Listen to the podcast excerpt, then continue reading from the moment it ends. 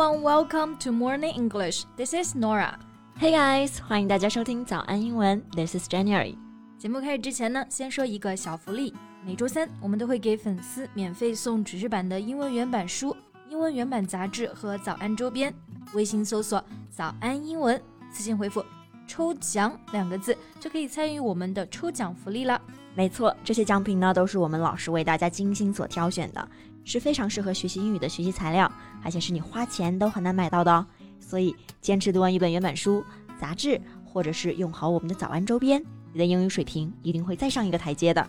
快去公众号抽奖吧，祝大家好运！Nora, now it's almost the end of Beijing Winter Olympics. Which athlete impressed you most? 那冬奥会快要结束了，哪个运动员给你留下了最深的印象呢？那当然是我们中国的谷爱凌啦。She is probably one of China's biggest stars at the Winter Olympics. Yeah, and she also made history as the first Chinese woman to win Olympic gold on snow. 是的，她是中国在雪上项目夺得金牌的第一人，绝对是创造了历史。 Yeah, I'm such a big fan of her now. 那除了她之外呢，还有十七岁的苏翊鸣的表现，也让人留下了非常深刻的印象。Yeah, he made history as well. He is China's first ever snowboard gold medalist. Yeah，那看着谷爱凌啊，还有苏翊鸣的表演，就感觉是一场青春风暴。特别喜欢他们在赛场上潇洒洒脱的那种年轻人的范。 Yeah, in addition to the young players, there are also some veterans who have impressed us with their perseverance and wonderful performance as well. 是的，除了年轻的小将啊，老将们的坚守和精彩表现呢，同样给我们留下了深刻的印象。那么老将在英文中呢，就可以说是 veteran or veteran athletes。对，比如说空中技巧运动员徐梦桃、贾宗洋，还有短道速滑运动员范可新、武大靖等等。Yeah, they all are very deserving of our respect. 那我们刚刚提到的这些运动员们呢，其实都是在本届奥运会当中获得了奖牌的中国运动员。嗯，但是领奖台上只有三个位置嘛，其实还有很多运动员没能站上领奖台，但同样值得尊敬，同样也给我们留下了很多深刻的印象。So how about we talk about them in today's podcast? Sure。那在今天的节目里面呢，我们就一起来聊一聊冬奥会令人印象深刻的运动员。我们今天所有的内容呢，都整理成了文字版的笔记。欢迎大家到微信搜索“早安英文”，私信回复“加油”两个字来领取我们的文字版笔记。其实这几天刷微博的话，就会发现热搜上不仅仅是关注着金牌运动员，还关注着赛场外让我们非常暖心的一些外国运动员。Trending topics on Chinese social media platforms are not only focusing on athletes who have won golds at the Winter Olympics, such as Gu Ailing and Su Yiming, but also foreign athletes who won the heart of Chinese people. Yeah, and I believe U.S. snowboarder Tessa Maud is one of them. 是的，美国十八岁的单板滑雪运动员泰莎·莫德虽然没有拿牌，但是呢，她的这趟冬奥之旅绝对是收获了很多中国观众的喜爱。是的，所以我也关注了她的 ins。Right, her videos went viral on Chinese social media now. 她的视频呢，真的是非常的火，因为看她的视频就像是沉浸式体验奥运村。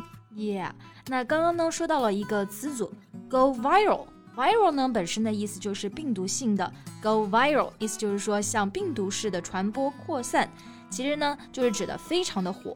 对，那他的视频呢最开始走红，就是因为一则奥运入场的视频。嗯，他跟一个冬奥志愿者有了一次温暖的互动。Right, she caught a heartfelt moment at the opening ceremony of the games, showing a Chinese volunteer saying to her, "Welcome to China," with sweet and kind gesture.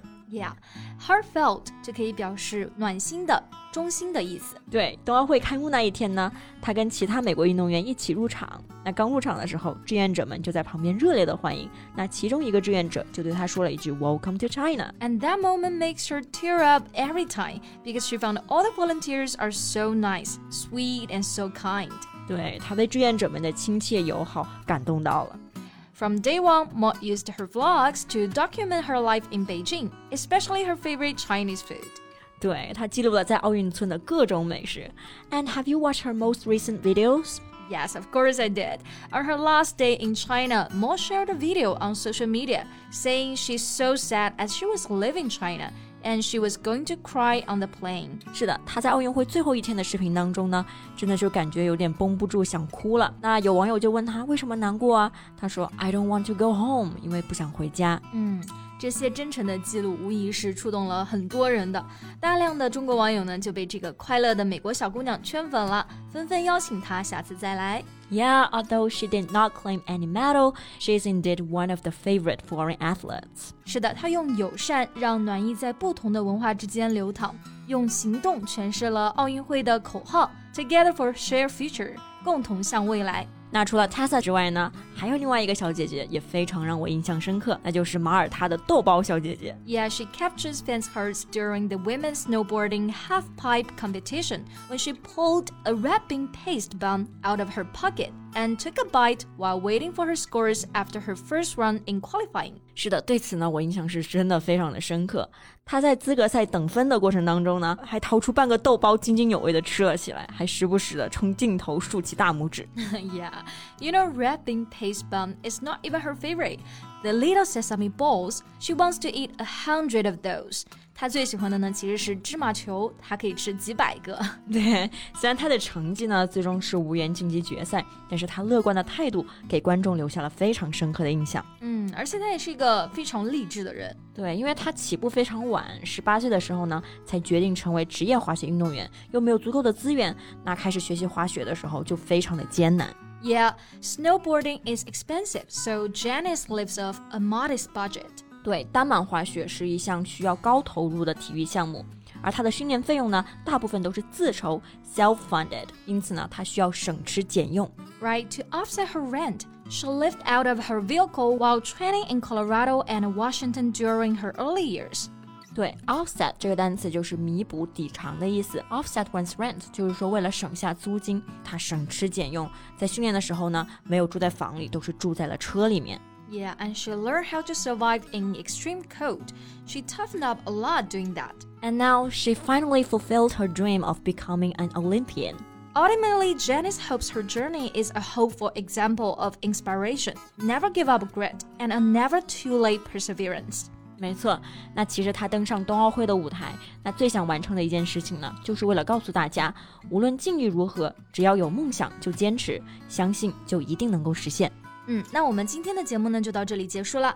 最后再提醒一下大家，今天的所有内容呢都整理成了文字版的笔记，欢迎大家到微信搜索“早安英文”，私信回复“加油”两个字来领取我们的文字版笔记。So thank you so much for listening. This is Nora. This is Jen. See you next time.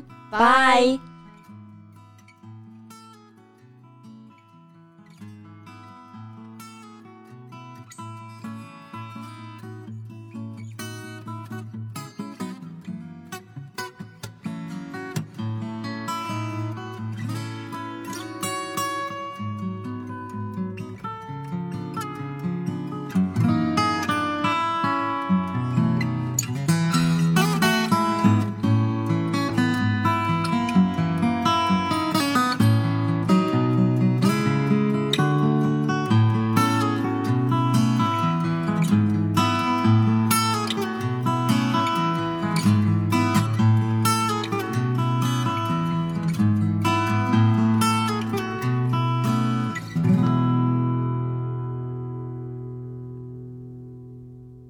This podcast is from Morning English. 学口语就来早安英文。